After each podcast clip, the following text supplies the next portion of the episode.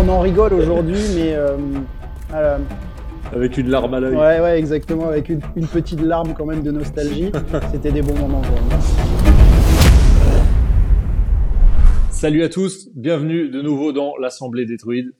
Je suis Brian avec Romain et aujourd'hui on a le Jules.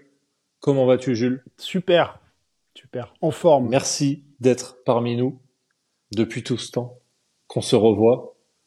Et je te laisse la parole pour te présenter Alors, euh, putain, ça commence dur là. succinctement. Euh, je suis coach sportif euh, depuis, depuis 12 ans, athlète, et spécialisé dans la mobilité, la calisthénie, l'équilibre sur les mains. Voilà, un parcours assez pluridisciplinaire parce que j'ai pratiqué un peu tous les sports et je continue de pratiquer beaucoup de sports, euh, toujours autour du mouvement en général. Et, et je pense que c'est déjà pas mal. Ça me paraît correct. J'ai 35 ans, ça c'est important. 35 ans, mais mesdames, il n'est pas célibataire. Qui sait. Je ne sais Non. pas. Peut-être qu'on vient de dépasser la première limite de cet épisode. La, que- première question, c'est la question qui te met dans le rouge tout de suite. La question, la question qui te met en rotation interne.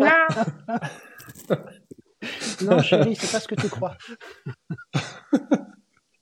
Donc Jules, on se connaît depuis euh, Bien trop longtemps. le début de Brenos et ça commence à faire beaucoup. 2014, si je ne m'amuse. 2014. Exactement. 2014. Il fait partie de la grande troupe brénosienne. Et euh, on va pouvoir parler de plein de choses. Puisqu'on peut parler nutrition, on peut parler euh, sport performance, on peut parler cinéma aussi, même si c'est pas forcément On le, peut parler cinéma. le sujet, J'adore le cinéma. mais on a un aficionado du cinéma. Du cinéma ancien. J'apprécie.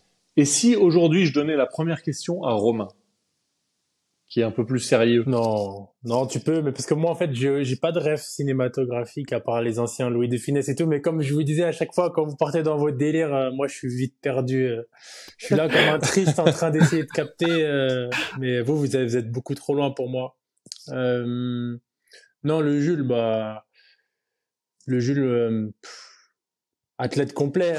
Non, athlète complet, mais je voulais savoir. non, mais en fait, je voulais savoir parce que c'est vrai qu'on on se parle, on se parle un petit peu, mais qu'est-ce que tu fais vraiment en ce moment? Et euh, j'ai beaucoup de questions, mais tu as l'air d'avoir une mine radieuse euh, par rapport euh, à certaines périodes où on a pu se côtoyer davantage. Où j'étais j'étais laid. J'étais laid, particulièrement laid. Moi, je veux des petites rêves comme ça, des petites imitations pendant les questions, pendant les réponses. euh. Ça arrivera Non, mais ça, savoir un petit peu, voilà, savoir un petit peu euh, comment tu vas aujourd'hui, comment tu te portes et euh, ce que tu fais un peu en Suisse. Euh, la question est finie? Oui, D'accord. dans un premier temps. Partie A. D'accord. Partie A. Alors, je vais commencer par l'arrivée en Suisse. Ouais. Euh, qui était euh, finalement l'aboutissement d'un choix qui a été long puisque en fait j'étais déjà moi je suis parisien de base et j'ai grandi vécu à Paris toute ma vie. Euh, puis euh, l'énergie générale de de, euh, de cette ville a fait que et puis mes aspirations personnelles ont fait que j'ai eu besoin de, de plus de nature euh, pour euh, pour, à mon sens, continuer de m'épanouir. Donc, j'avais fait un premier essai à Biarritz. J'étais venu vous voir. Euh, et puis, bah, ça s'était pas passé euh, comme ce que je l'espérais, comme ce que je l'avais imaginé à l'époque, euh, où j'avais imaginé que toute ma vie se ferait là-bas et que, et que la consécration, euh, et que la suite du parcours, en tout cas, se ferait là-bas. Pour plein de raisons, parce que je pense que j'étais à l'époque pas dans des bonnes dispositions pour, euh, euh, pour, euh, pour me développer euh, dans ce que je faisais, c'est-à-dire du coaching, mais aussi euh, me développer moi d'un point de vue personnel. Euh, Il y avait trop de choses il me semble, à, régler avant de pouvoir euh, s'installer vraiment euh, quelque part. Et donc, du coup, euh, je suis rentré à Paris un an après, et puis euh, avec toujours l'idée qu'il fallait que j'ai de la nature autour de moi, donc de la montagne, de l'eau, un cadre dans lequel je pouvais m'entraîner, un cadre dans lequel je pouvais avoir des gens qui étaient un peu dans la même, dans la même énergie que moi, c'est-à-dire, je dirais, une énergie positive. c'est outdoor et, actif aussi. Ouais, actif. Ça, c'est, Mais je pense que ça prend son essence dans, euh, dans l'envie de bouger, dans, dans, l'envie de, de, de, s'accomplir physiquement. Et la nature, pour moi, ça semblait le, cadre évident. Et la Suisse, euh, moi, je passé beaucoup de temps à la montagne jeune, donc euh, ça a été finalement le, l'endroit le plus cohérent vis-à-vis de ma pratique, de mon métier, euh, parce que du coaching euh, sportif, je peux en faire à Genève justement parce qu'il y a une demande qui est réelle. Euh, et puis, il y a un cadre, une nature, une atmosphère aussi, qui est une atmosphère sportive, active, qui est très importante. Et puis, c'est une mentalité, une mentalité, je pense, qui dans la vie me correspond plus, ce, que, ce qui se passe ici. Donc, euh, donc voilà, je suis bien arrivé à Genève, je me suis installé. Et depuis que je suis arrivé dans cette ville, eh ben, je trouve que les, les éventuelles et les différentes préoccupations que j'avais dans la vie, qui étaient euh, très souvent liées au sport et à ma pratique sportive, se sont beaucoup apaisées. Je ne sais pas exactement par quel, euh, par quel procédé, mais c'est un fait. Voilà, je, je, me retrouve plus, plus aligné avec moi-même, plus aligné avec euh, mes envies, euh, plus aligné avec euh, la suite aussi, j'ai l'impression. Donc, donc, donc voilà, je ne sais pas si j'ai répondu exactement à ta question. Magnifique. Non, non, ouais, complètement, complètement. C'était savoir vraiment si c'était un choix lié au pro et qui ensuite avait fait découler sur une, bah, entre guillemets un, contrat à long terme et euh, bah, du coup un ancrage perso là-bas. Aussi c'était vraiment un appel plus du perso justement. C'est euh, te connaissant voilà. te, te, connaissant et me connaissant et bah, on est un peu tous dans la même dynamique de se dire que vivre à Paris aujourd'hui ça serait un peu enfin c'est un peu compliqué on va dire avec l'énergie. Et justement pour pour donner un peu le, le, le contexte là-dessus c'est tu fais partie des rares personnes qui pas qui voulaient bouger de Paris qu'on connaît et qui sont à Paris mais qui l'a fait. Et je pense que euh, venir euh, sur la côte basque pendant un an, c'était la première étape en fait, se rendre compte aussi de. C'est comme un premier, euh, un premier jet, le premier jaillissement d'un magma et tu te dis ah oui ok ça va ça va bouger en fait. Ça va pas être facile de le faire. Donc ah, j'étais content de voir que tu t'es tu, tu réussisses à te poser plus longtemps à l'étranger et en Suisse. Ouais. Donc ça c'est top. Et euh, je voulais donner un petit peu de, de, un tout petit peu de contexte ou d'anecdote sur le fait que Romain disait Jules euh, est un athlète complet. Et c'est le cas. On pourra parler de plein de choses. Et, et au, au, début de de notre rencontre, moi, ça a été une phase où tu m'as beaucoup inspiré, ou quand on est parti notamment en voyage, euh, parce que je me remettais dans une dynamique différente sur la préparation physique, sur euh, sur le l'activité physique même je dirais. Parce que comme comme on disait t'es très t'étais même hyper actif à l'époque. Je pense que maintenant tu disais ça s'est apaisé. Et moi ça m'a ça m'a beaucoup nourri. ça s'est recentré je pense. Euh... ça s'est pas pas forcément apaisé recentré. Ouais. Il faut savoir que Jules à l'époque quand on était en, vacances je dis bien en vacances il se levait à 5-6 heures du mat, ils allaient faire 3 heures d'étirement et euh, c'était le début de la journée. Et après, il y avait un, deux entraînements. Quand il y avait des, des arrêts euh, aux stations essence, il y avait des handstand push-up, il y avait des pistoles. Alors moi, c'était génial parce que j'étais en train d'apprendre, j'étais dans, dans, dans la période CrossFit, j'essayais de faire mes skills. Donc euh, c'était super, j'avais le coach privé au quotidien. Et pour répondre à ce que tu me disais sur la, sur la Suisse, l'arrivée en Suisse, le fait d'être euh, peut-être plus, euh, euh, plus rayonnant, je, pense que c'est en fait c'est le cadre qui m'a correspondu tout de suite. Donc ça, ça, ça, joue beaucoup aussi dans, dans l'énergie générale que d'avoir un cadre dans lequel tu es bien. Ouais. Moins Moi, je vivais à Paris, j'étais à, j'étais à moto euh, quasiment toute la journée pour aller euh, faire mes coachings. Donc, euh, il y avait une fatigue nerveuse qui était importante. Le métier de coach, il est fatigant aussi parce que tu es tout le temps sur. tu as une attention permanente sur les gens que tu coaches. Il n'y a pas vraiment. Tu peux pas te poser et faire autre chose mentalement. Tu es obligé d'avoir C'est très énergivore, hein. énergivore, hein, c'est ça. Hein. Exactement. Et nerveusement, je trouve surtout. Puis on a les yeux qui font ça tout le temps. Euh, ça plus la moto, en fait, j'étais vraiment fatigué euh, nerveusement. Et donc voilà. Donc c'est sûr que rien que ça, déjà, se, supprimer cette, euh, cette espèce d'énorme boulet au pied du stress, ça change beaucoup, beaucoup de choses. Beaucoup de choses. Mais il n'y a pas que ça. Il y a vraiment l'aspect nature qui, qui, rentre en ligne de compte. Et puis, et puis voilà. Puis je pense que ma pratique, elle aussi, elle s'est, ouais, ce que je disais, recentrer, quoi. J'ai appris à à prioriser et à, choisir de pratiquer ce qui me plaisait avant et peut-être chercher un peu moins à performer. Est-ce que du coup, euh, bah, est-ce que là, tu as mis le curseur euh, du coup à des endroits différents par rapport à, à l'ancien Jules, je dirais? Mais est-ce que tes performances ont autant bougé, on dirait, on va dire diminué euh, Est-ce que tu te sens moins complet, moins accompli maintenant que euh, il y a 3-4 ans au niveau performance pure? Alors je dirais de manière globale que ce que je vis aujourd'hui, c'est euh, c'est plutôt cool parce que je suis meilleur qu'avant. Quasiment à, tout, à tous les niveaux. Tu es le meilleur. Tu es le meilleur. Dans une forme écrasante. Et non, si, je pense que justement, en arrêtant de chercher à performer, en arrêtant de, chercher systématiquement euh, à être euh, meilleur que les autres ou soi-même de toute façon, parce que ça ne veut, ça veut pas dire grand-chose, meilleur. Euh, en fait, je me suis retiré aussi une épine du pied. Parce qu'il y a toujours cette espèce d'angoisse de se dire, mais attends, il y a meilleur que moi, il faut que je fasse plus, il faut que je passe. Et là, tu n'es pas en accord avec toi-même quand tu fais ça. Quand tu t'entraînes comme ça, contre la montre en fait, avec un ultimatum permanent. Euh, tu, tu peux pas, tu peux pas respecter ta condition du jour, tu peux pas respecter ton énergie du jour.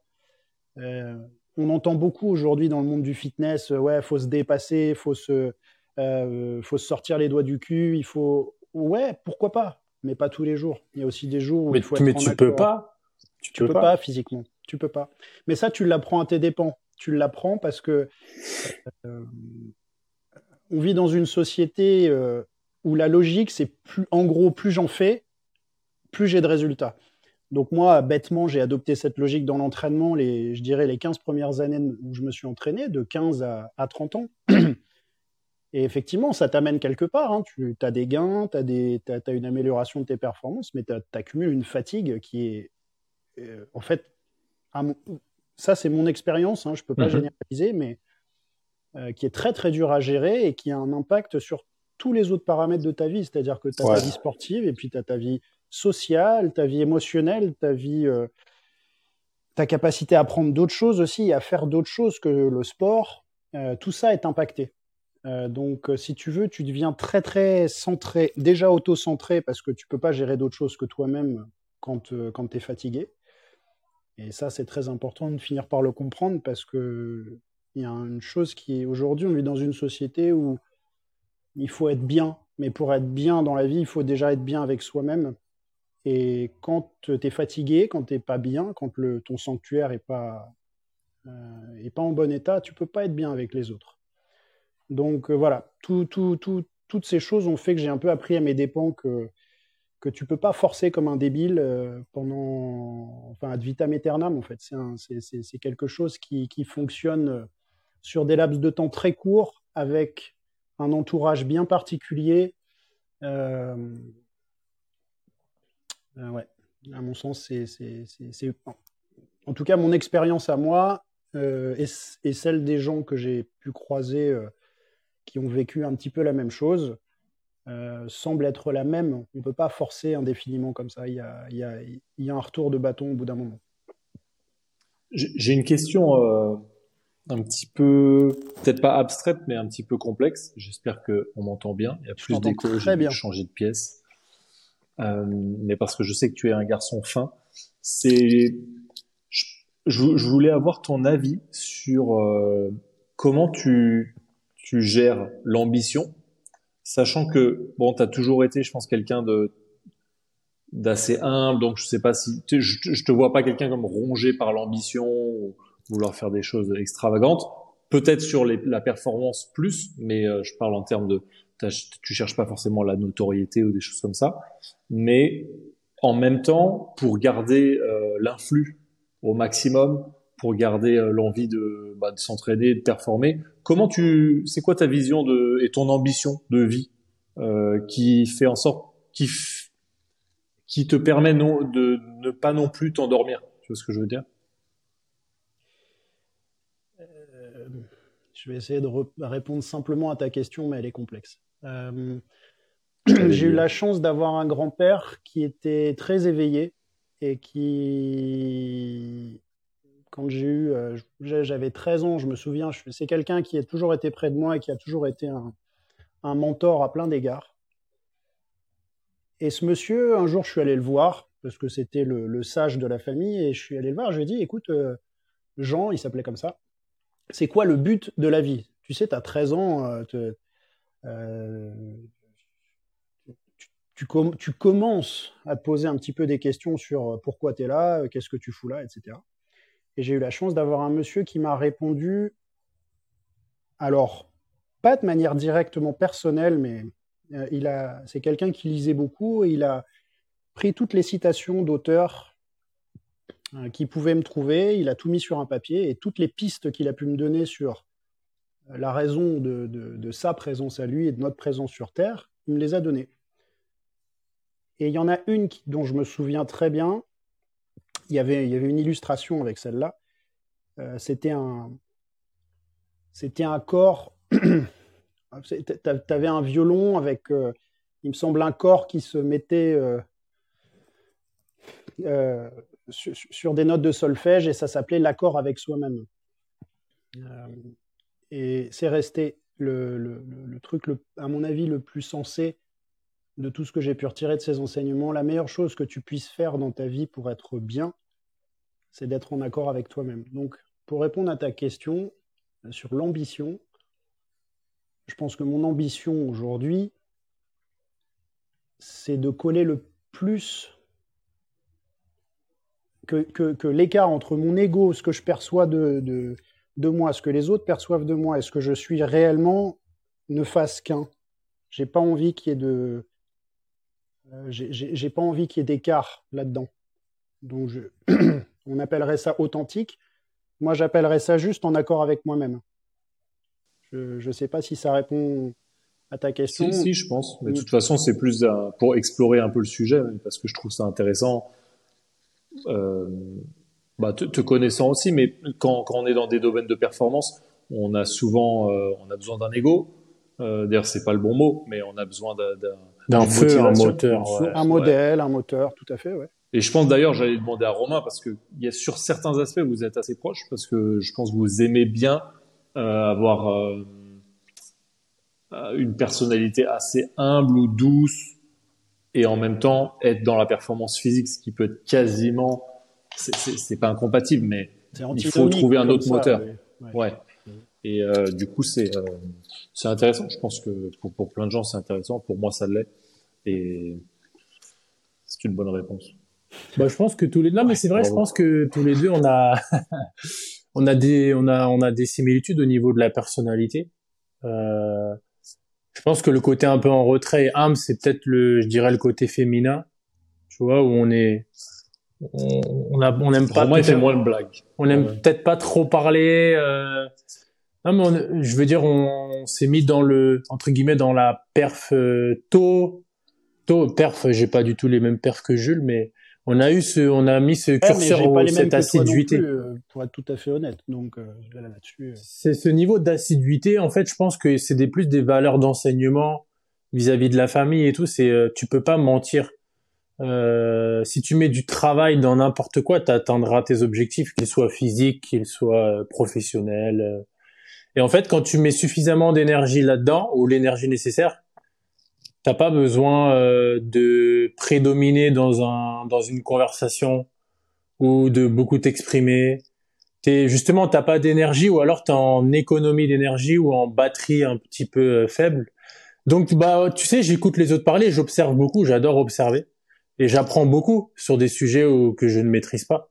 Donc j'écoute les gens parler et puis et puis j'observe et j'aime bien moi. Mais je pense que le Jules, il est pareil. C'est un peu. Euh, moi, j'aime bien dire que la qualité première d'un humain, c'est l'adaptabilité. Euh, c'est dans un environnement dur, être entre guillemets, euh, pouvoir durcir le le, le ton, et dans un, environnement un peu plus. Euh, j'aime pas dire le mot faible, mais doux. Doux, exactement. Ben, c'est pouvoir l'être aussi. Tu vois. Je pense que ça, c'est génial. Je fais une belle faculté. Et c'est pour ça ces questions-là, parce que je trouve que dans, dans les, profils en général qu'on voit le plus, qui sont le plus médiatisés, euh, on, a, on a moins de nuances, ou alors on a des gens nuancés pas très intéressants. Et je pense que ce qu'on essaye, euh, nous, dans, un petit peu dans notre cercle, c'est, c'est, d'avoir euh, des polarités qui soient mais bien représentées aussi. C'est-à-dire, euh, et moi, quand je, je, pense à toi, Jules, ou, à, ou à Ro, je sais que vous essayez d'être des gars bien, mais euh, pas des mauviettes non plus. Et, je, et ça, c'est un travail au quotidien. Pour tout le monde, hein. je veux dire, on est tous là-dedans, mais c'est vrai que bah, il faut, faut, y aller. Quoi. Voilà, là, tu, en tout cas, pour ce qui est chez moi, mais je pense Romain aussi, tu touches à un point sensible, je pense des fondements aussi pour lesquels moi je m'étais mis au sport à l'époque. Euh, surtout aux arts martiaux, j'avais commencé par ça parce que c'était euh, c'était le moyen pour moi de. Euh, tu parlais de, s'adapter à un environnement dur. L'environnement dans lequel j'ai grandi, il n'était pas évident et je pense que ça m'a donné confiance en moi quand j'en avais aucune quand j'étais jeune. et donc du coup, la, suite de ça, c'est que je pense, comme n'importe qui qui se met à avoir confiance en lui, on n'a pas forcément confiance en soi à la bonne dose. Parfois, on a un sentiment de toute puissance. Euh, et parfois, on a aussi un sentiment de, euh, si tu veux, de, de confiance qui n'est pas juste, qui est pas bien ajusté. Et donc, euh, sur le, fait de vouloir être quelqu'un de bien, évidemment, c'est fondamental. On a tous envie d'être quelqu'un de bien, mais parfois on est aussi face à des situations où parce qu'on a peur, euh, parce qu'on a eu, on a vécu des choses difficiles dans le passé, qu'on a appris à y répondre, on va y répondre de manière violente. Euh, violente, ça peut être par les mots, ça peut être physiquement. Et donc, euh, je, pense que le chemin de vie et le, parcours, plus, plus le temps passe, c'est d'apprendre à à ajuster sa confiance avec le moment. C'est-à-dire de se dire, il faut que je m'adapte à chaque situation, mais le plus justement possible, sans excès. Euh, sans excès de confiance et euh, sans excès de euh, d'inconfiance, de, de, de, sans, sans, manque de, sans manque de confiance. Ouais. Exactement. Donc, donc voilà. Ah, c'est vrai. Eh, c'est vrai, je pense que ça, ça a aussi une relation directe avec notre état d'esprit mental, tu sais. Euh, je pense que plus tu es régulier là-dedans, entre guillemets, ne pas aller trop et ne pas aller trop bas, et plus tu es en santé mentale. Moi, pareil, euh, pour te connaître un peu plus personnellement, ben c'est pareil, j'ai eu les mêmes phases que toi, je pense, dans Brenos, euh, quand je mettais tout mon taf, mes heures dedans, mon énergie, j'ai eu vraiment deux années dures euh, en mode dépression parce que je voyais pas le jour et parce que j'avais pas les résultats encore. Mais je donnais tout, tout, tout et absolument même plus que ce que j'avais réellement. Et euh, je pense que quand tu donnes trop ou, quand tu mets trop, tu te brûles. Ça rejoint la pratique physique aussi, euh, tout ce que tu veux. Et donc du coup, mentalement, c'est là où tu es le plus friable et le, plus fragile. Euh, et ça, je pense que c'est une vraie leçon de vie. C'est pour ça que je dis, que moi là, on m'a, j'ai, j'ai, eu 31 ans il y a 2-3 jours, et on m'a dit ouais, comment tu te sens? Tu te sens pas vieux et tout? Je me dis dans ma meilleure forme, parce qu'en fait, j'arrive à 9 ans d'entrepreneuriat où tu arrives à, à doser un petit peu. Tu sais, tu arrives à comprendre, ok, là, si je donne un peu plus que ça, il va vraiment falloir que je batte en retrait, que je prenne quelques jours off parce que sinon je vais exploser. Mm-hmm. Et, et vice versa quand je pars 3-4 jours, je relâche complètement parce que je sais qu'en rentrant, je vais avoir un, un plein d'énergie, tu vois. Et je pense que ça, c'est une richesse euh, d'apprentissage de que, que de savoir se gérer, se situer. La connaissance de ses limites. Exactement. Et de ses possibilités, de son potentiel général. C'est être aussi. Je pense que la, la vraie confiance en soi, euh, puisqu'on revient là-dessus, c'est l'estimation juste de ses possibilités. Et quand on n'a rien à se prouver, typiquement, c'est ça, c'est une estimation juste de ce que je peux faire et de ce que je ne peux pas faire. Euh, souvent, on s'en veut parce qu'on n'a pas, euh, n'a pas, on a le sentiment de ne pas avoir bossé assez ou, de t'avoir trop bossé ou de pas euh, une, une, vraie estimation de ses possibilités, de, une vraie, je dirais, une, connaissance de soi, en tout cas, c'est être capable de se dire, bah là, de toute façon, je pouvais pas le faire. Là, j'avais pas les moyens de le faire.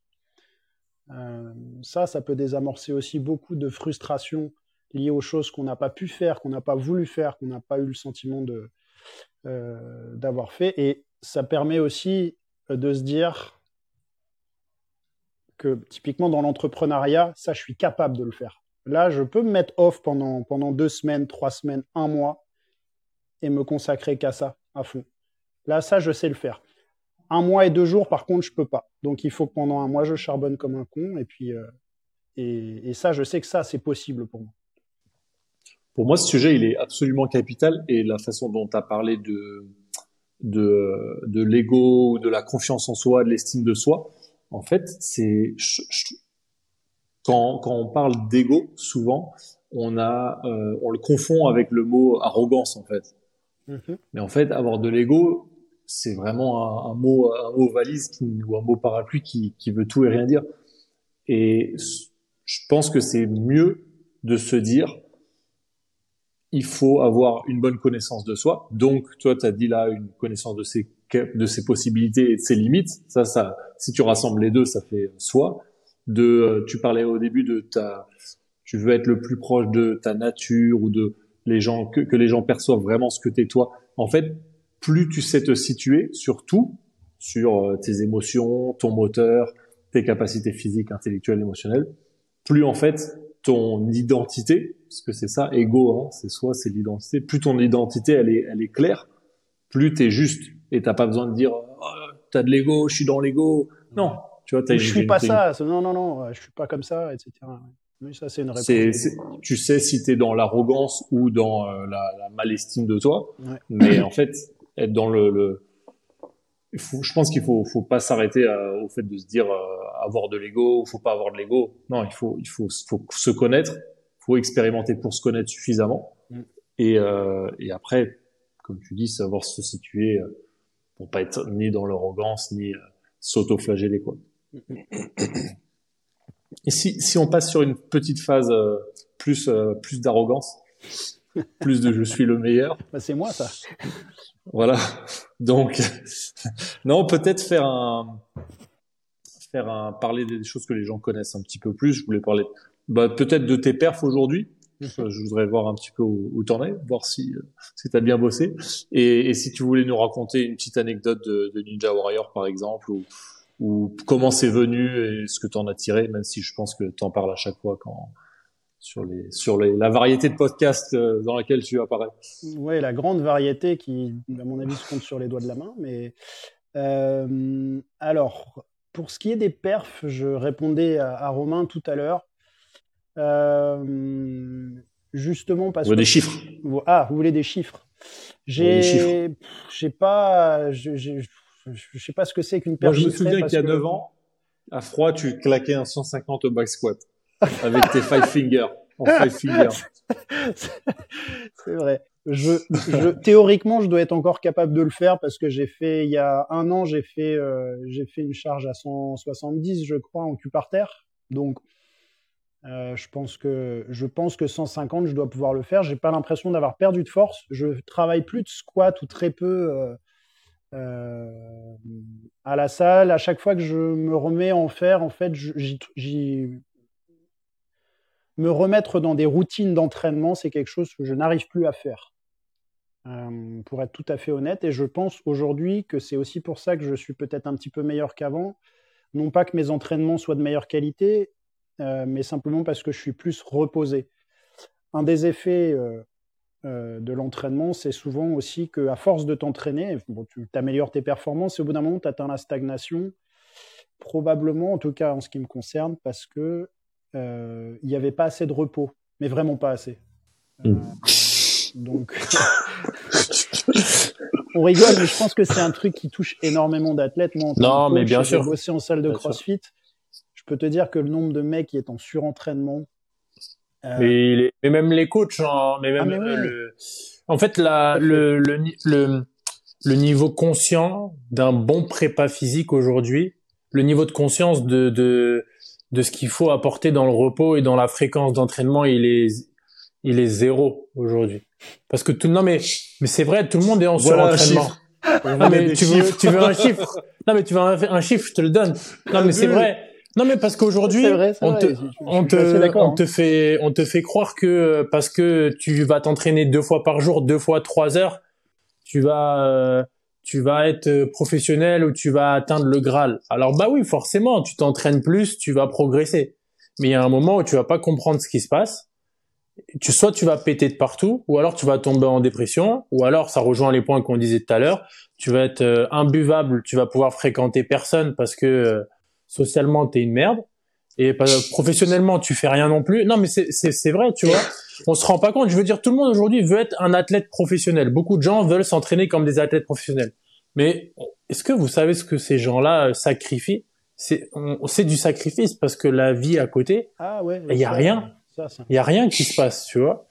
Il y a rien qui se passe. Et moi, je le sais parce que je parle à un très bon gars euh, qui est chiropracteur et qui, qui a ses études là-dedans et qui est très, très, très, très calé.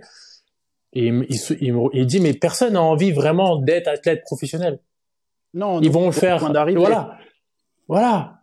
Vous allez faire. C'est pareil dans tous les domaines. Hein, dans tous les domaines. Euh. Mais exactement, bro, exactement. Est-ce que tu es prêt à, tu à sacrifier euh... Tu regardes pas. Mais non c'est tu, tu, tu, tu sais tu ça fait partie des accords Toltec un peu. Tu tu as des gars qui vont toujours dire ouais moi je veux ça je veux ça je veux ça. Mais combien vont mettre tout en place? Tout à l'heure tu parlais de cadre propice à la perf et tout. Mais dans tous les domaines combien de mecs combien de pourcentage vont vraiment mettre le cadre propice à la performance? souvent c'est c'est déjà comprendre que tu dois être dans, dans, dans une intensité d'effort de 1%, mais je trouve que le plus important, c'est qu'on se rend pas compte que ton ta vie sociale, ta vie, ton c'est pas ta vie sociale, genre combien tu sors en combien de fois tu sors dans, dans un bar, c'est ton cercle social, il va être dans les 1%. Il va être bizarre, il va pas être, euh, ah il va être dur à accomplir, il va être, tu vas avoir beaucoup d'isolement, tu vas, tu vas avoir du mal à, à connecter. Si tu es dans le 1%, tu auras 1%. Bah ouais, hein, Julie peut en parler, hein, Julie peut en parler. Je pense qu'au même âge, euh, non, mais tu vois, entre mes, nos 16 et nos 20 ans, socialement, c'était zéro, tu vois. Genre, je pouvais embrouiller ma mère parce qu'elle avait mis de la sauce avec du poulet, tu vois. Et que moi, je voulais... pas keto. Et que moi, et que moi, je voulais, moi, je voulais pas de sauce. Je voulais, je voulais ah, être sec, tu vois. J'en ai une bonne d'anecdote comme ça. bon, bien sûr, bro. Jules, était équilibré sur la bouffe. Ouais, ouais, ouais, bien sûr. Bah oui, ça, ça fait partie des trucs sur lesquels j'ai toujours été carré, ça, pour le coup. Euh. non, on en rigole aujourd'hui, mais, euh, euh avec une larme à l'œil. Ouais, ouais, exactement, avec une, une, petite larme quand même de nostalgie. C'était des bons moments quand même. Hein. Euh... Ouais, là tu touches à, à, plein de points quand tu parles du, du, cadre du sportif. Moi, pour moi, performer, ça a toujours été important parce que je pense que, bon, comme beaucoup de, de, de personnes, t'as pas forcément eu la reconnaissance que tu voulais jeune, donc euh, la performance tu imagines. Bien sûr. Tu imagines que c'est un, un, moyen d'avoir l'attention que tu mérites. Euh, bon, il s'avère avec le temps que c'est pas tout à fait vrai. Enfin, les gens s'intéressent à ce que tu fais. Hein. Ils sont impressionnés, mais ça ne te définit pas. Et hum, pareil, ça, tu l'apprends, tu l'apprends avec le temps. Parce que, parce que justement, euh, je, je suis Jules euh, dans, toutes ses complexes, dans toute sa complexité et non pas juste l'athlète. Il y a plein de mhm. choses qui me définissent, c'est pas juste ça. Et, et donc, quand, euh, quand tu interagis avec les gens, c'est ce Jules-là et non pas l'athlète qui interagit avec les gens.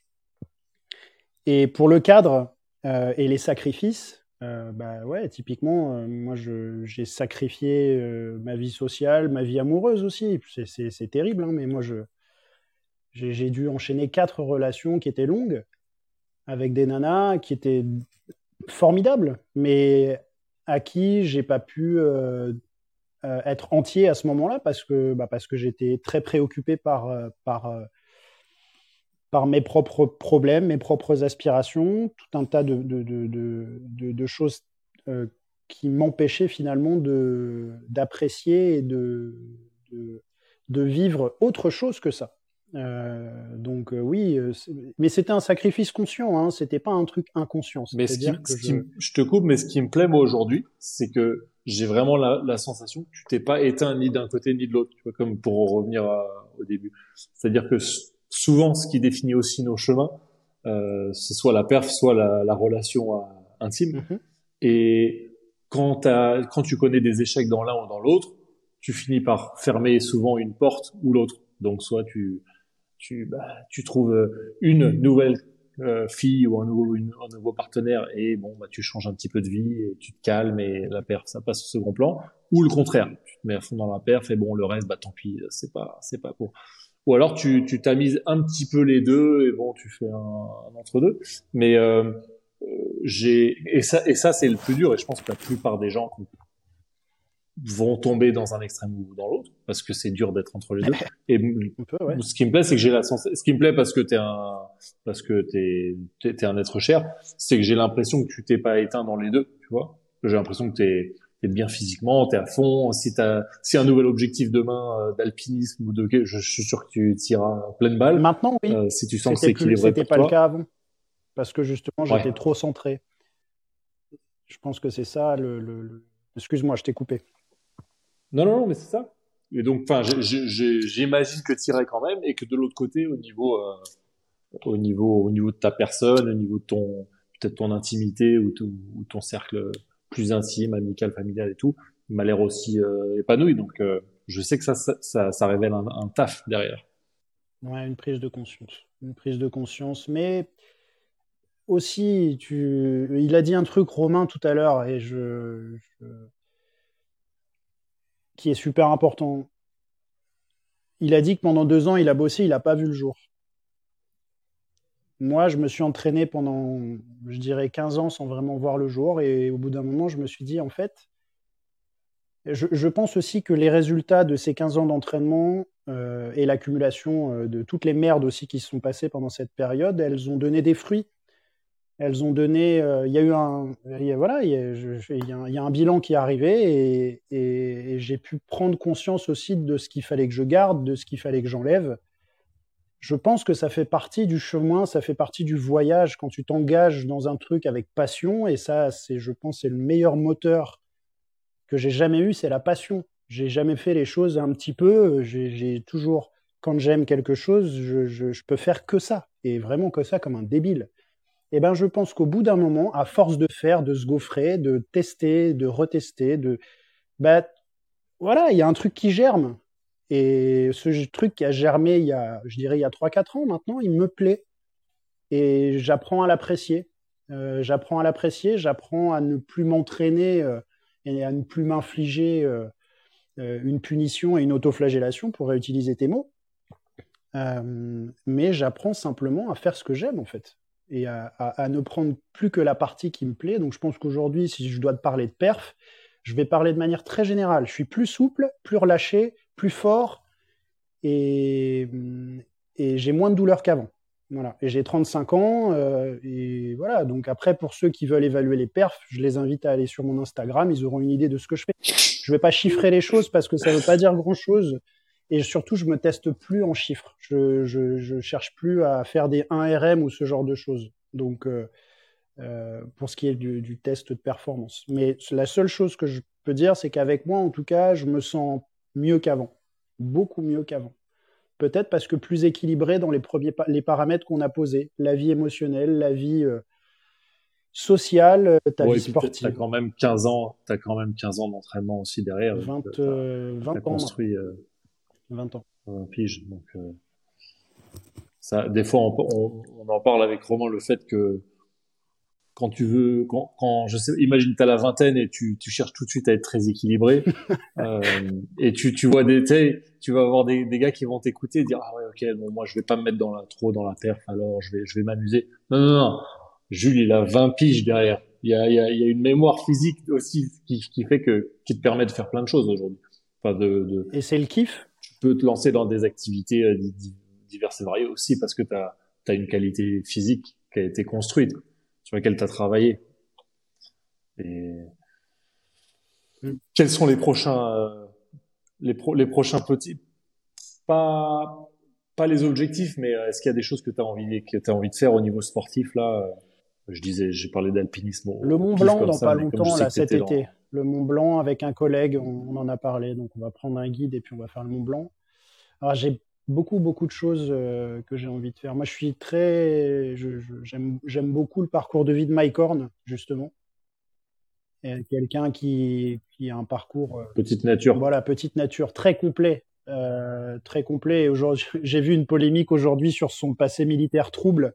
Tu sais, on voudrait justement que des gens qui sont des symboliques comme ça de, de du mec bien, ils aient aucun passé trouble. Mais ce mec-là, il a tout fait donc oui, il est aussi passé par des périodes, euh, des périodes qui vont pas plaire à tout le monde. Et tu, tu, c'est ça que j'aime chez ce gars-là, c'est que il parle avec une expérience de vie qui est réelle.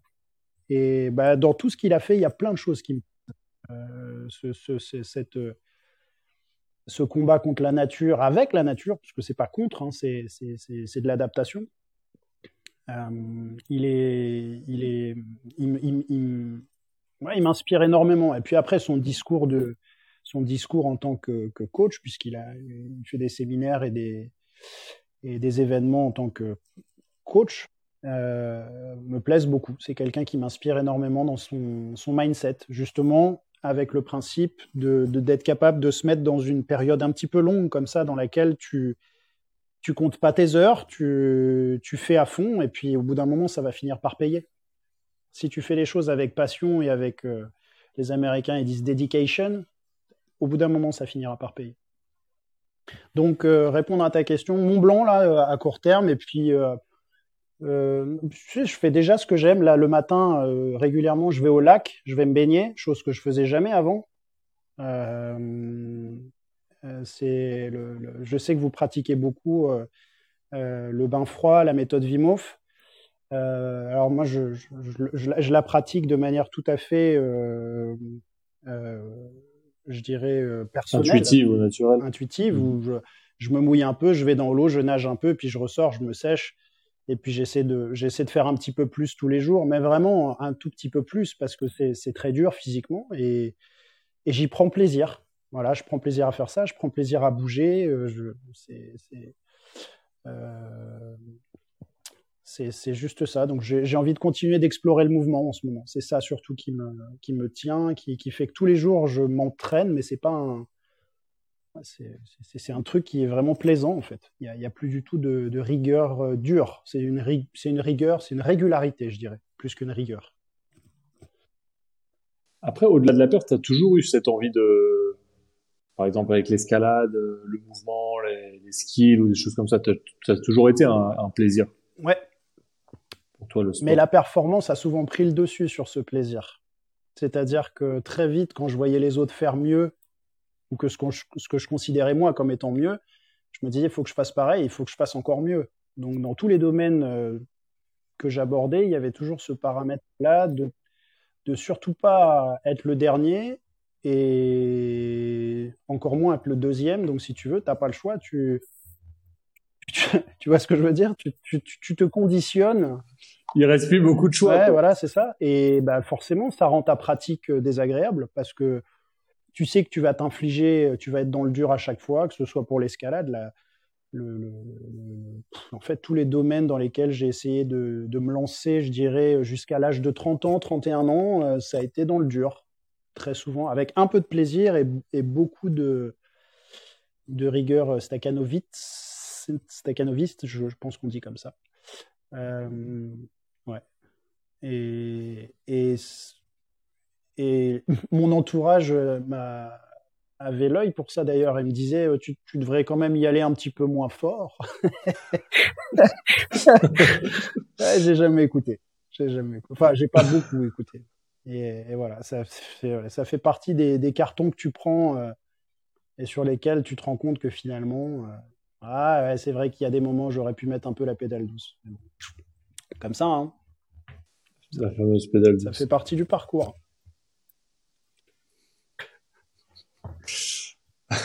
Mais en fait, euh, c'est intéressant. Enfin, c'est intéressant ce que tu dis, mais je sais qu'on se rejoint. Mais même quand tu parles de Mike Horn, les gens ils sont assez euh, naïfs aujourd'hui parce que vous vous pensez quoi? Vous pensez que ce mec il est génial et qu'il fait le tour du monde sans avoir fait un peu de salle?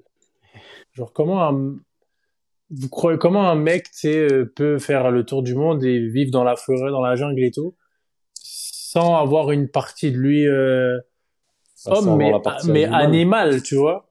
La partie animale. Vous croyez quoi? Vous croyez qu'il va s'arrêter au supermarché en pleine jungle euh, pour euh, acheter son petit steak et son monster? Le mec, il va tuer une bête de ses mains et pour pour, pour, pour faire ça, je pense qu'il faut se mettre dans un certain ça, état d'esprit. C'est des choses dont il témoigne en plus. Hein. Mais bien sûr, mais bien sûr. Les gens voient ce qu'ils veulent voir, c'est-à-dire ils veulent voir un gentil et avec, je dirais, toute la, toute la ribambelle de choses qui s'associent au gentil. Un gentil, il peut pas tuer, bien il peut pas faire de mal, il peut pas, euh, il faut qu'il soit bien pensant, il faut qu'il ait... Ah, ça n'existe pas.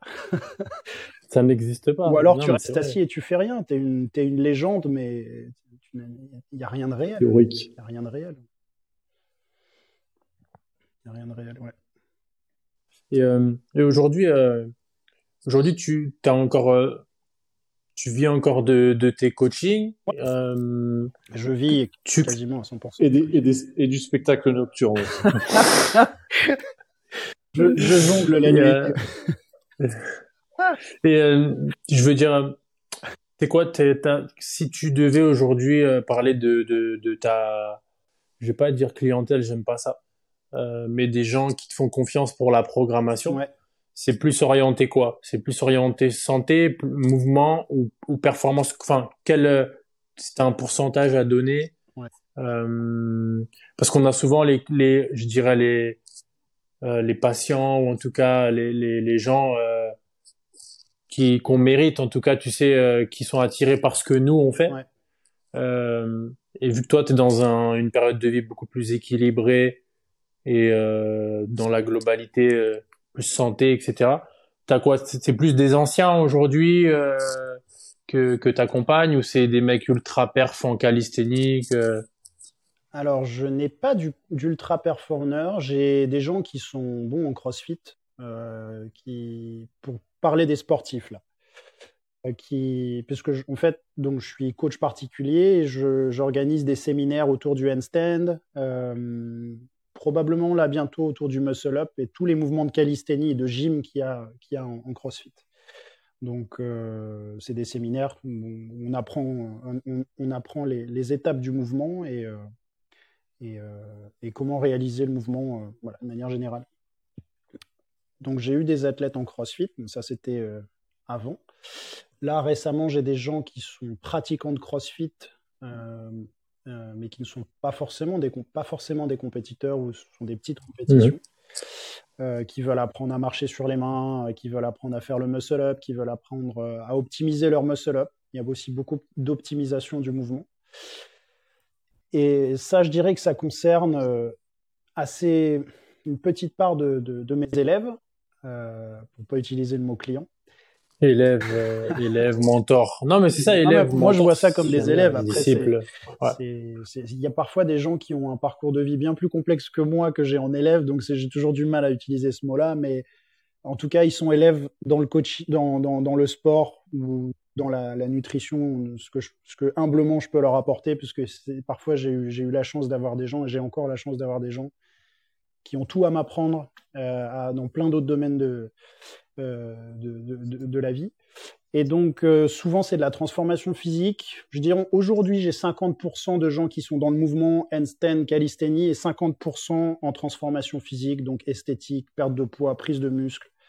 Voilà. Si je devais découper assez simplement, ça, ça, correspond à ça. Donc, et voilà, mon activité de coach, elle se, elle se délimite en majorité à du coaching particulier, personnel. Et puis après, je fais aussi des cours de, handstand et, et, des séminaires de handstand et de, de, de. Voilà. Est-ce que, est que toi, tu, tu, cherches à développer un petit peu là-dedans, euh, développer cette partie un peu séminaire euh, Parce qu'aujourd'hui, moi, c'est ce dont j'ai du mal un peu, je dirais, on va en parler du, du CrossFit, mais c'est qu'aujourd'hui, un mec qui fait peut-être 20 ou, ou 30 muscle-up, mais euh, on va dire en keeping, pour parler un petit peu technique, etc., il va organiser des séminaires partout et il va avoir une notoriété, etc. Alors que des mecs comme toi qui ont été en pôle France, je... qui ont vraiment. j'ai pas été en pôle France, mais j'ai connu des gens en pôle France, mais j'ai. Mais tu vois des, des gros niveaux. Non, mais tu vois des gros niveaux, des mecs qui tapent, euh, qui cherchent à taper des croix de fer ou des choses comme ça. Alors, ça a rien à voir avec euh, c'est, avec du muscle up keeping, tu vois. Je, je, je, pense que. Excuse-moi, j'ai coupé au, au milieu. Non, non, mais c'est ça. En fait, c'est est-ce que toi tu cherches à développer cette partie-là parce qu'il y a un vrai un vrai perfectionnement, à une connaissance à donner dans, dans la pratique de la gym, qui est une des composantes basiques euh, majeures du CrossFit, tu vois. Mhm. Toi, tu as un créneau vraiment pour te développer. Toi, est-ce que c'est quelque chose que tu cherches à, dans un futur proche à faire? Eh ben, c'est ce que je que as du temps fais depuis. Ça fait trois ans hein, que j'ai commencé, quatre ans maintenant que j'ai commencé à donner des workshops. Euh, L'an dernier, j'en ai fait cinq pour les salles de CrossFit.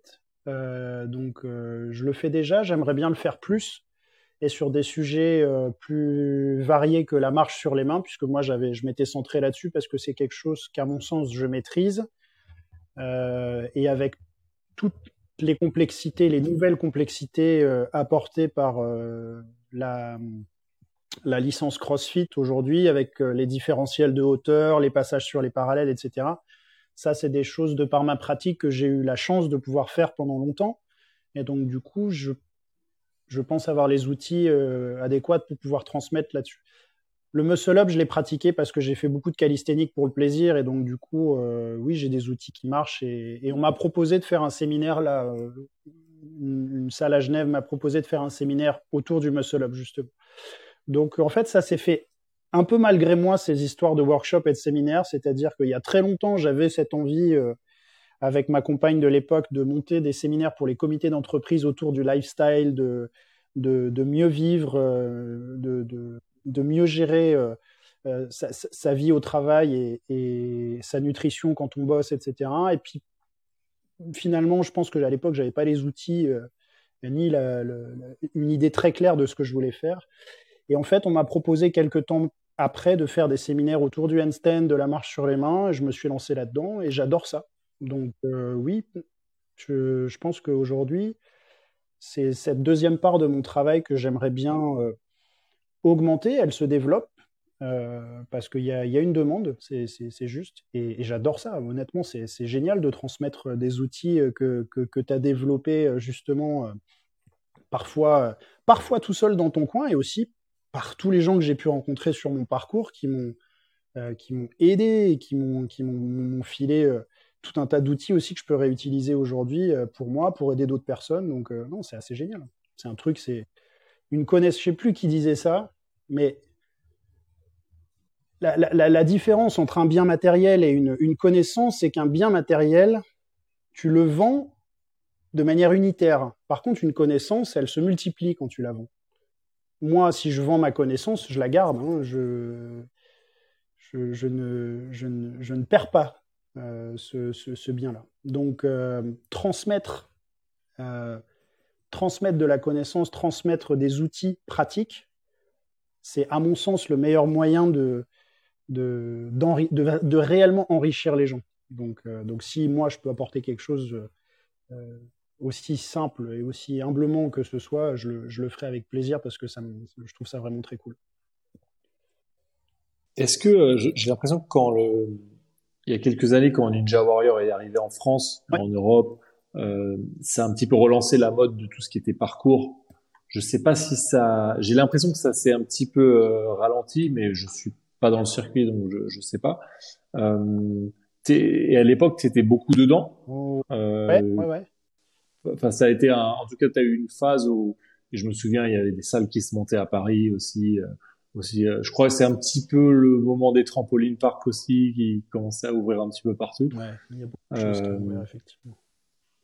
Comment, est-ce que tu, je sais pas, c'est des choses que tu fais encore qui t'intéressent De l'acrobatie, ouais, du parcours. Euh, je sais pas, non, ça fait un moment. Je, je suis assez pote avec euh, avec les les gars de, de Hit the Road, euh, Clément Dumais, qui qu'on voit beaucoup, qui, qui, C'est marrant, on, nous a, on nous a parlé d'eux il y a un moment. On m'avait dit, il faut que tu les contactes.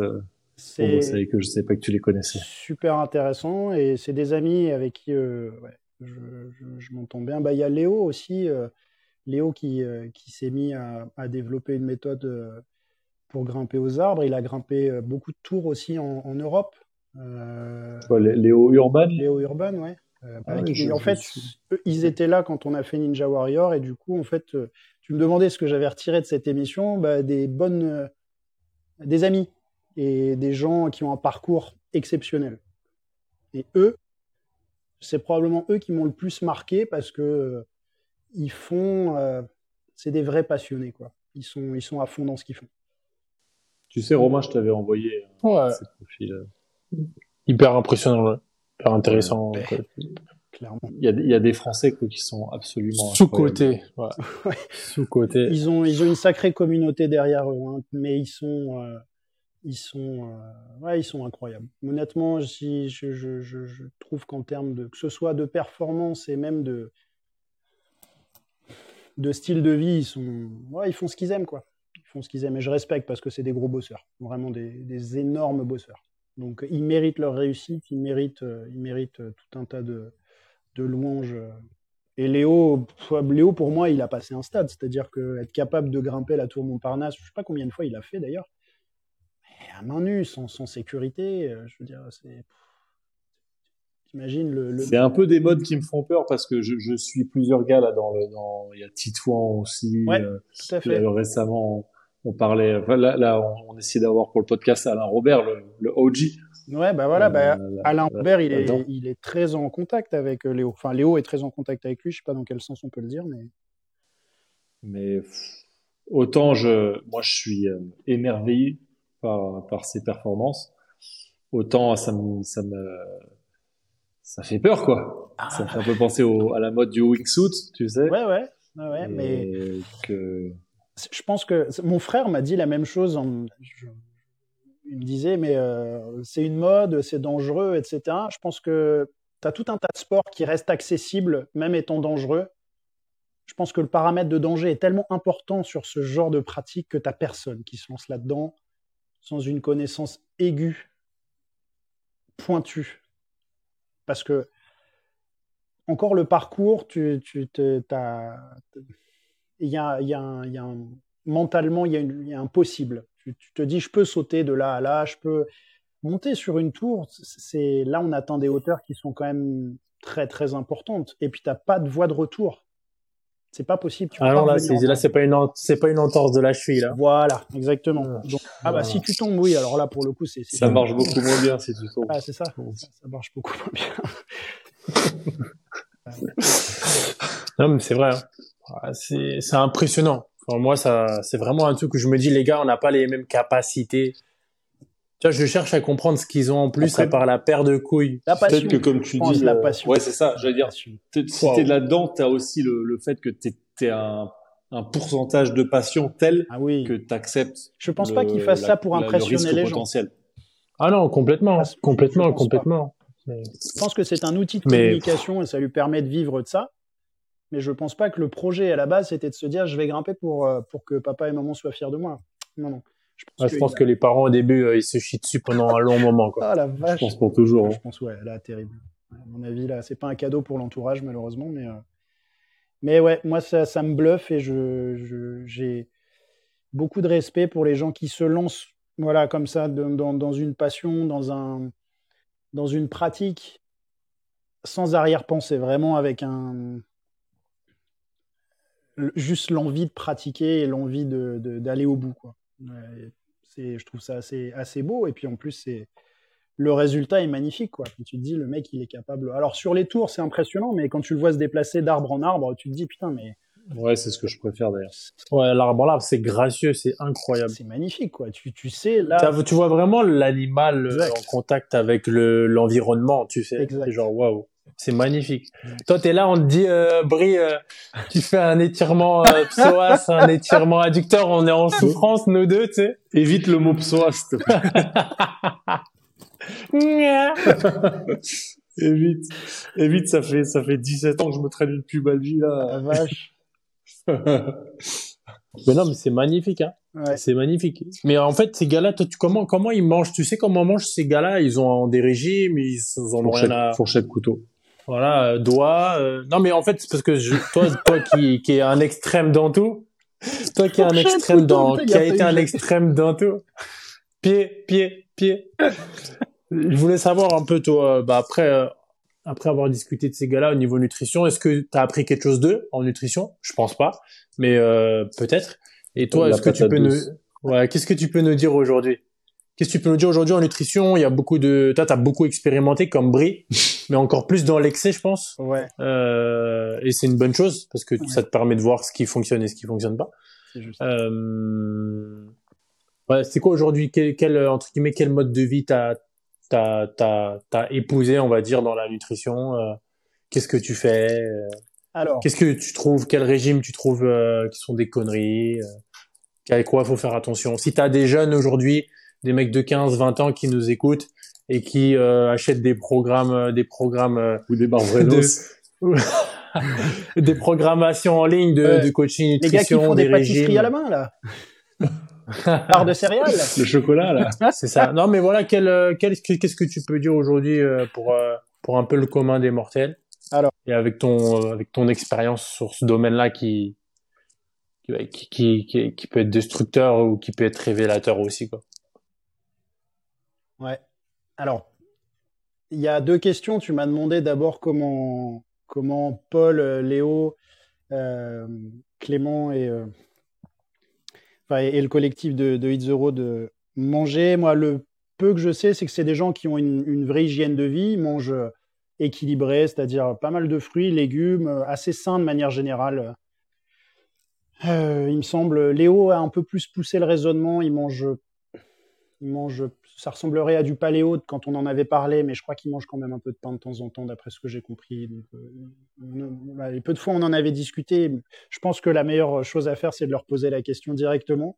Mais ils ont une, vraie hygiène de vie. Ce sont des gens qui font pas n'importe quoi parce qu'ils performent physiquement et justement, au bout d'un moment, euh, dire à, dire à quelqu'un euh, qui veut performer, en tout cas travailler avec son corps, euh, qui peut manger exactement comme il veut et faire ce qu'il veut, moi, mon expérience et l'expérience des gens qui m'entourent a prouvé que c'était pas tout à fait vrai. Il y a quand même une, une, une rigueur à avoir, une, euh, une un certain discipline. Une certaine discipline, voilà, c'est le mot que je cherchais, c'est une discipline. Euh,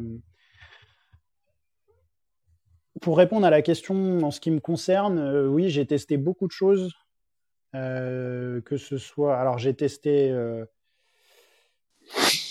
tu m'as tu, m'as posé aussi une question avant avant que j'ai testé beaucoup de choses parce que ça, ça va nous amener. Moi, je, je repensais juste au cure de chlorelle. Tu m'as demandé ce que moi j'aurais pu leur apporter en termes de nutrition. La seule chose que je peux te dire à ce sujet-là, c'est que Paul et Clément, ils m'appellent Monsieur Seto.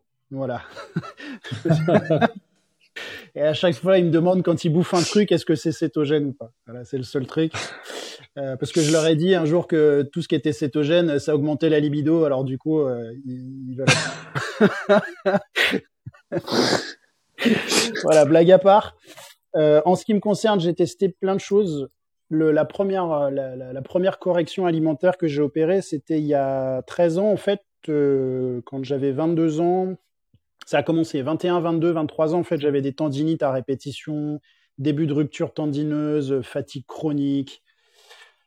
Bref, j'étais vraiment pas bien, euh, pas bien physiquement. Et en fait, euh, j'ai un de mes potes à l'époque euh, qui m'a dit le, Pierre. je sais qu'il regarde le podcast, c'est pour ça que je le cite parce que il, il m'a rendu euh, bien service ce jour-là. Et il m'a dit, mais écoute, mon médecin, moi, il m'a dit que les produits laitiers, c'était pas forcément ouf et tout, notamment pour les tendinites. Euh, moi, j'étais là, ouais, produits laitiers, mais non, j'ai besoin de calcium, machin.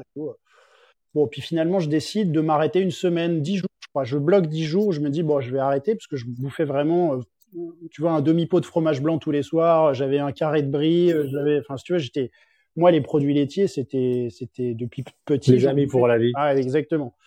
Et en plus, en plus du fait que j'aimais ça, j'avais euh, cette espèce de programme qui était rentré dans mon cerveau où en plus c'était bon pour moi, tu vois. Et du coup, je m'arrête dix jours et puis première constatation, c'est qu'effectivement mes inflammations, les douleurs diminuent beaucoup, euh, voire euh, toutes les petites tendinites que j'avais au niveau du coude, au niveau du, du tendon patellaire, au niveau de la hanche aussi, sur le psoas, diminuent énormément. Et donc du coup, bah, je me, je me dis, ah ouais, bah écoute, je vais pousser, je vais pousser le vis parce que ça marche. Enfin, en tout cas, il se passe quelque chose.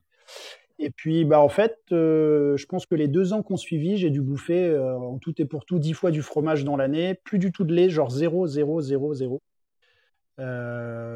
et puis voilà. Donc, j'avais commencé par arrêter les produits laitiers. Ensuite, j'avais découvert le régime cétogène il y a dix ans maintenant, euh, que j'avais essayé et j'avais fait de manière très strict euh, pendant huit mois à l'époque. Et ça avait super bien marché parce que euh, je trouvais que j'étais plus en forme physiquement, pas d'inflammation, pas de douleur. Donc ça, pour moi, c'était très cool. Et puis voilà, par contre, vraie coupure sociale, tu peux rien bouffer avec les autres. Enfin, la manière dont je le faisais, en tout cas, a fait que, en fait, maintenant, j'utilise le, le régime cétogène de temps en temps parce que c'est intéressant. Mais voilà, il faut savoir comment le faire. Il y a des, il y a, il y a, il y a socialement pour pas se couper, il y a plein de choses à respecter. Donc, euh, euh, donc voilà, j'étais revenu à une alimentation paléo après, puisque c'était la grande mode du paléo, notamment dans le CrossFit. Et je dois dire que même encore aujourd'hui, c'est quelque chose qui me correspond assez bien, c'est-à-dire de ne pas manger trop de pain, pas de produits laitiers. Et je mange, euh, grosso modo, si je devais donner mon régime alimentaire actuel, la semaine en tout cas, et de manière assez euh, stricte, sans me l'imposer, mais c'est comme ça que je bouffe. Euh, je mange soit de la patate douce, soit du riz ou éventuellement des pommes de terre, du poulet, du poisson, de temps en temps de la viande rouge, mais de manière assez, ouais, une fois par semaine peut-être, et des œufs, des œufs et des légumes, légumes fruits à volonté. Je me, je me, me restreins pas du tout là-dessus. Fruits secs aussi, j'aime beaucoup euh, bah, les dates. je pense que à cause de vous, euh, à cause de vous, je suis devenu un, vrai gros fan, notamment de la pâte de date.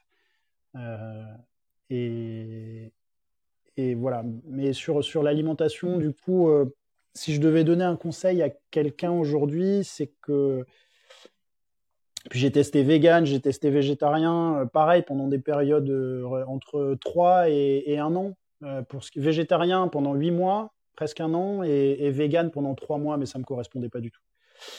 et puis j'ai testé aussi des trucs beaucoup plus sombres, genre le crudivorisme, j'ai testé le carnivore, j'ai testé pendant des périodes plus courtes, mais quoi, carnivore, j'ai fait 4 mois quand même. Hein. J'ai tenu 4 mois, et donc voilà, tout ça pour dire que la seule chose, le seul conseil cohérent que je puisse donner à quelqu'un sur l'alimentation, c'est que tout ce qui est raffiné de manière générale, moi, je trouve que c'est pas très bon pour le corps, donc je le mets de côté. Voilà, tout ce qui est raffiné, produits transformés, etc. J'en consommerai, mais je sais que c'est pas bon. Voilà. Donc, si, si, tu dois avoir une bonne alimentation, à mon sens, bah, tu manges des produits bruts que tu cuisines, Beaucoup de fruits et légumes, éventuellement des produits locaux. Euh, les œufs, c'est pas cher en termes de protéines, c'est une source de gras d'excellente qualité. Donc euh, voilà, si tu peux manger, euh, si tu peux avoir ça dans ton alimentation, pratiquer aussi le jeûne intermittent, c'est intéressant à plein d'égards. Moi, je le, fais, je le fais encore aujourd'hui parce que c'est un truc qui me convient bien j'ai pas de j'ai pas de règles. Avant j'étais très 16-8, donc 16 euh, heures de jeûne. Je commençais à manger à 13 heures, puis j'arrêtais à 21 heures ou à 20 heures et je recommençais pareil le lendemain. Je faisais ça toute la semaine. Maintenant, des fois, je mange qu'une seule fois. Des fois, j'écoute mon corps sur ces choses-là. Le, principe le plus important, c'est qu'avec cette base d'alimentation brute que tu cuisines, tu respectes tes envies, euh, tu respectes aussi euh, ton appétit. Je pense, avec le recul que la restriction n'est pas quelque chose de tenable à long terme et que ça crée souvent plus de problèmes que ça n'en résout au niveau alimentaire. Donc à part pour un besoin médical, euh, j'aurais tendance à dire voilà aux gens mangez local, cuisinez ce que vous faites, euh, fournissez-vous chez les artisans. Ça c'est le meilleur moyen de faire marcher l'économie locale aussi, c'est le plus important. Et, et écoutez-vous. L'alimentation qui est bonne, un bon régime, ça va être peut-être bon pour quelqu'un, mais pas il faut apprendre à savoir ce qui est bon pour soi. Et ça, ça prend du temps. Euh, ça prend et je pense que ça prend du temps, comme tu dis, et ça prend de l'expérimentation. Tout à fait. Donc moi, je dirais, si, si je peux me permettre, rajouter à ta belle liste, bien éditée, mais euh, quoique c'est une question, mais c'est d'expérimenter, c'est de tester, tester les régimes. Juste, dites-vous que vous êtes en période de test, quoi testez-le un mois minimum, 2, 3, 4, 5 pour avoir au moins un vrai aspect. Et comme ça, tu commences à mieux te connaître. Comme sur les tafs que tu peux faire dans la vie, comme sur le, les sports que tu peux faire, comme peut-être sur euh, les nanas, comme tout. Mais faut, pour, pour se connaître, soit tu as, été béni par l'intuition de ce que tu veux faire et ce que tu es, soit il faut que tu testes et tu testes bien. Parce que euh, je pense on, on l'a tous eu ou vu, mais dès que tu as une nouvelle mode de nutrition, t'as des mecs qui s'y mettent une semaine, quatre jours. Ouais, non, ça, pas, ça marche pas. Ça, ça, ça marche pas. Ça aussi, j'ai du mal avec l'expérimentation, euh, l'expérimentation sommaire. Euh, c'est et puis surtout, tu as beaucoup d'influenceurs aujourd'hui aussi qui vont te dire que par exemple le jeûne, ça marche pas. Bah, déjà, ça marche pas. Pourquoi? Ça marche pas avec. Ils vont sortir euh, deux, deux études, tu sais. Ouais. et, et voilà. Alors ça, c'est euh, ça, c'est quand on a la chance d'avoir des gens qui vont plus se documenter. Parfois, on a des gens qui expérimentent sur eux et qui, ont, qui, qui vont prendre leur expérience comme étant une, une expérience globale, c'est-à-dire que parce que ça marche sur toi, euh, ça marche sur tout le monde, ou si ça marche pas sur toi, ça marche pas sur tout le monde. Tu as dit un truc essentiel, il faut tester, ça prend du temps. Et encore une fois, je, pense vraiment que en plus, on, a des périodes dans la vie où on va être plus ou moins sensible à certaines choses, en bien ou en mal d'ailleurs. Hein. Euh, voilà, il faut, y, faut y prêter attention. La seule, un truc euh, qui me paraît essentiel, c'est que l'alimentation, elle a un vrai impact. Elle a un impact, à mon avis, euh, extrêmement fort sur ta capacité à être bien euh, c'est si tu mets du bon carburant, euh, voilà, tu mets pas du diesel dans une Ferrari, c'est la base. Alors ça, on va parler pour la performance, mais de manière générale, pour avoir l'esprit libre, la clarté mentale, émotionnellement, émotionnellement tout à fait. Quand euh, tu es dépendant de l'alimentation, quand l'alimentation ne sert pas ton corps, mais c'est ton corps qui est au service de l'alimentation, tu peux le tourner dans ce sens-là. Plus tu as le luxe et le loisir de, de tester, euh, même ton rythme de vie, ton sommeil, ton entraînement, ton, allez, à la rigueur, ton type de taf, c'était encore plus de, de chance. Et la nutrition, plus tu te rends compte de comment tu peux euh, affecter ton immunité, ton, ton mood. Euh, je, je sais plus quand on en parlait, je sais plus c'était au dernier épisode ou en dehors même gros, mais que ah oui non, ça devait être dans les, les lives hebdomadaires, mais que les moments où émotionnellement je sens que je perds un peu contrôle, par exemple, euh, tu sais, je sais pas, trop de tristesse, trop de trucs. Un des outils les plus forts, c'est bon bah les deux deux prochains jours, je change ma nutrition quoi. Et je sais que ça va avoir, sans rien faire d'autre, je sais que ça au moins ça va m'améliorer de 20, 30, 40% Et oui. Et oui, oui. Et ça arrive, ça. Ouais, on en parlait, bah, on en parlait, je crois que c'était hier ou avant-hier, où on a eu un week-end un petit peu dark, euh, toi, parce que je pense que t'as relâché un peu, et moi, pareil, avec l'anniversaire du sucre, du sucre, euh, des gâteaux, euh, des bons gâteaux, tu vois, mais du sucre, du sucre. Et euh, bah t'arrives le lundi et t'as le cerveau en bouillie. Bah moi c'est ça, hein, c'est vraiment l'effet drogue en fait, avec trop de sucre.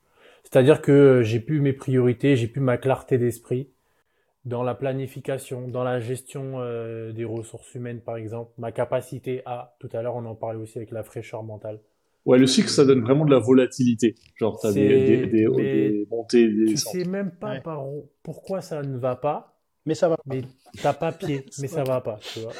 Par contre, sinon, quand c'est plus viande, graisse et tout ça, c'est des Ah ouais, lourdeurs là- qui durent, tu vois. Ah, mais là, Le c'est foie, l'agressivité, là, l'estomac, tu vois. ouais, Et l'agressivité, quoi. Il y a rien qui va, quoi. Il y a rien Ouais. qui va. Putain, vas-y, là. Ouais, vous sentez ça, vous? Moi, Ah je- ouais. Ah ouais. je- j'ai adopté. Si tu mets trois jours de burger, midi et soir, même si tout va bien dehors, ça va pas, quoi. Ça va pas. Il y a, Ça il y a un truc qui va pas. Il y a un pas truc qui intérêt va pas. détecter une barbrenos de travers. Prends une grosse mornif. La calotte. Ah, les sagouins. Et euh, sur ça, c'est quand tu commences à, ça c'est quand t'as expérimenté pas mal et que et que t'arrives à avoir cette euh, finesse, euh, cette sensibilité, tu vois. Alors peut-être que c'est trop de sensibilité. Il y a, peut-être des gens qui vont dire ouais c'est des conneries machin. Non, euh, non c'est pas des conneries. Après on te dit pas que pour la perf c'est pas ce qu'il faut pour de la. On en parlait avec Damien, euh, Damien Stimmons, un, un, un gars Ouais, qui, ouais, ouais. qui- qui est très pointu dans la qui est nutrition. j'avais regardé son. Ouais, exactement. On en, on en a pas, on a, on a pas mal abordé ce thème-là. Et après, c'est, propre à chacun. Tu vois, ça dépend du passif aussi. Il nous a donné un, un, un exemple d'athlète de James Newberry qui est vegan et qui est un magnifique athlète. Mhm. Bref, on sait pas, euh, voilà, si le gars, il a eu 15 ou 20 ans de, de, de, de barbac et de... C'est ça. Et encore une fois, souvent quand On on, sait pas. regarde, tu sais, ça, ça- on, on avait vu beaucoup ça au moment où Oui. Game Changer était sorti. T'avais des gens tout d'un coup qui se disaient ah putain mais euh, regardez euh, du coup euh, ils mangent comme ça ils, Schwarzenegger, il est vegan. Il y a- je, je me souviens comment il s'appelait le le gars qui avait battu McGregor euh, euh, et qui était devenu Diaz. vegan l'espace de un an Diaz, ouais. ouais, Diaz, Ouais, euh, Diaz. Diaz. D'ailleurs Jazz, les jazz. James, Ca- James Cameron, je crois qu'il produit le. Oublie de mentionner que je crois que McGregor le bat après. Il me semble, hein, Ouais. Si, si je me souviens bien. Ouais. Donc ça, c'est- Non, mais ça, on est, on est d'accord, c'est Moi, pas extrêmement rare et infime de, se pas construire vegan de A à Z. Ouais. Mais au-delà de ça, sans, sans, sans rentrer dans le fait, je, je ne rentre pas dans le débat de vegan ça marche, vegan ça marche pas. Par contre, le raccourci, Non, non, c'est pas ça. le raccourci très facile de dire ah ce gars il est champion, il mange vegan, donc c'est pour ça qu'il est champion. Ça pose deux problèmes. Tu, et d'une, tu fermes les yeux sur le parcours, donc on en revient au même problème. Et la deuxième chose, c'est que je, pareil, j'avais entendu ça et ça m'avait fait rire, mais tu as aussi des champions qui bouffent que de la glace à la, à la crème, et il y en a, et eux, on les mentionne pas. Tu vois ce que je veux dire? Ouais, bien sûr. Donc, Et t'as t'as Fury par exemple. Tyson Je- Fury. Je ne connais pas, mais tu, le- tu vois son gab et tout, tu dis, nah, vas-y, c'est une blague. et tu l'écoutes Ouais, parler de nutrition, c'est- quoi en pourcentage? Tu l'écoutes parler de nutrition, t'as peur. Mais le mec, il est là. Ah hein. ouais. Donc, euh, D'ailleurs, je voudrais bien voir Mike Tyson parce que sur toute son autobio qui fait euh, 4500 pages, il n'y a pas un mot sur la bouffe. Il en a rien à sur le vegan, ouais. Mais non, mais c'est non, mais c'est exactement ça là. Quand t'es quand t'es dans la perf, à un moment c'est différent. Quand t'es dans la perf, t'as besoin de carburant, tu vois. Quand tu vas aller euh, chercher tes ta, ta- tes molécules avec un sous un, une barre à 200 ou euh, sous euh, je ne sais quoi, tu vas pas pouvoir euh, puiser dans les brocolis en première ressource. C'est compliqué. Mais en fait, je pense que le pro- au même titre que j'ai vu, je, vois des raccourcis comme ça chez les carnivores, euh, non, bien sûr. chez les chez les cétos, chez les tous les tous les, les porte-étendards des, des, des diètes, ils vont toujours chercher à avoir un héros qui les suive et qui est euh, qui est pratiquant de la méthode qui, qui mettent en avant. Le problème de ça, c'est que ça fait fi de tout le parcours de ce héros.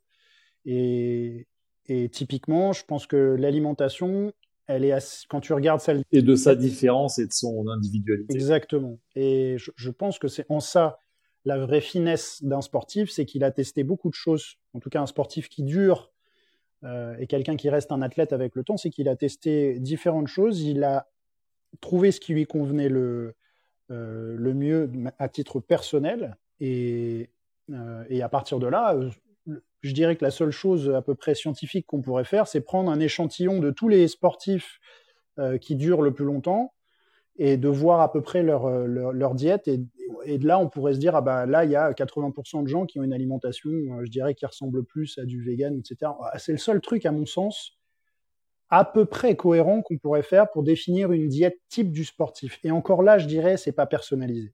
Donc, euh... Et on parle sportif, mais moi, si je repars sur le quand, quand j'écrivais le bouquin, pour moi, il y a au moins quatre, au moins quatre variables qui font que chacun va avoir des choix différents, qui sont cinq, mais on va dire quatre.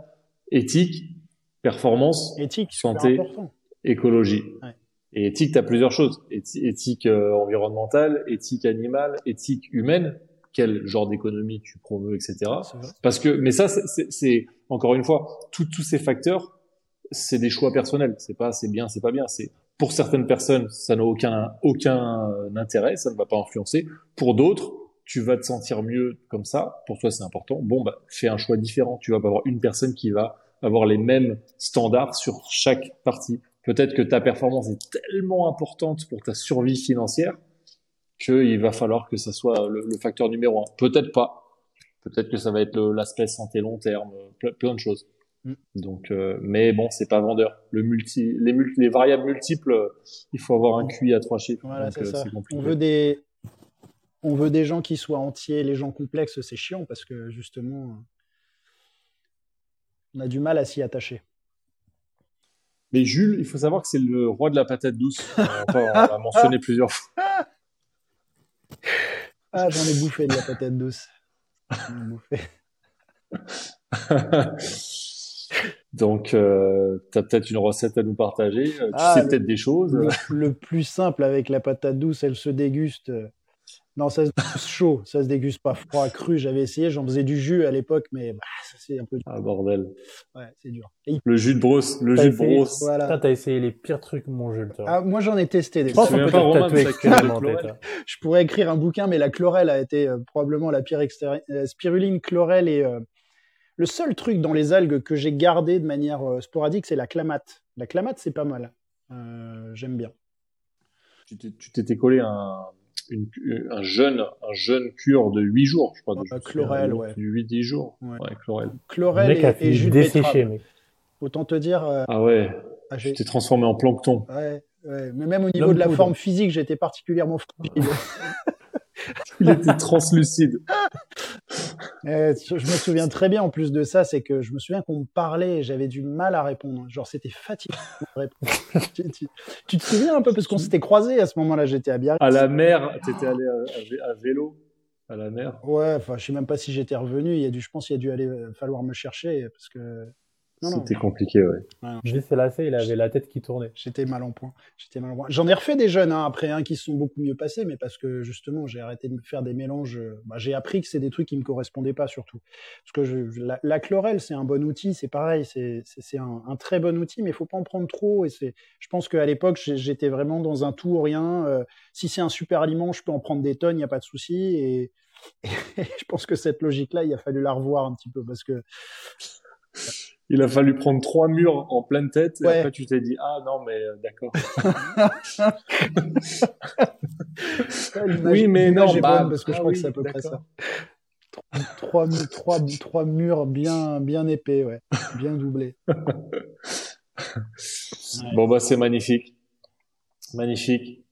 Est-ce et... qu'on fait un wrap-up, comme on dit chez les anglo-saxons, ou est-ce que vous avez d'autres sujets euh, à nous... Tu veux que je rappe à nous convier. Oui, rap. rap. je, je, sais que tu es multi, multi-talent. Ouais, enfin là, je risque de foutre en l'air 87 minutes de podcast. Hein.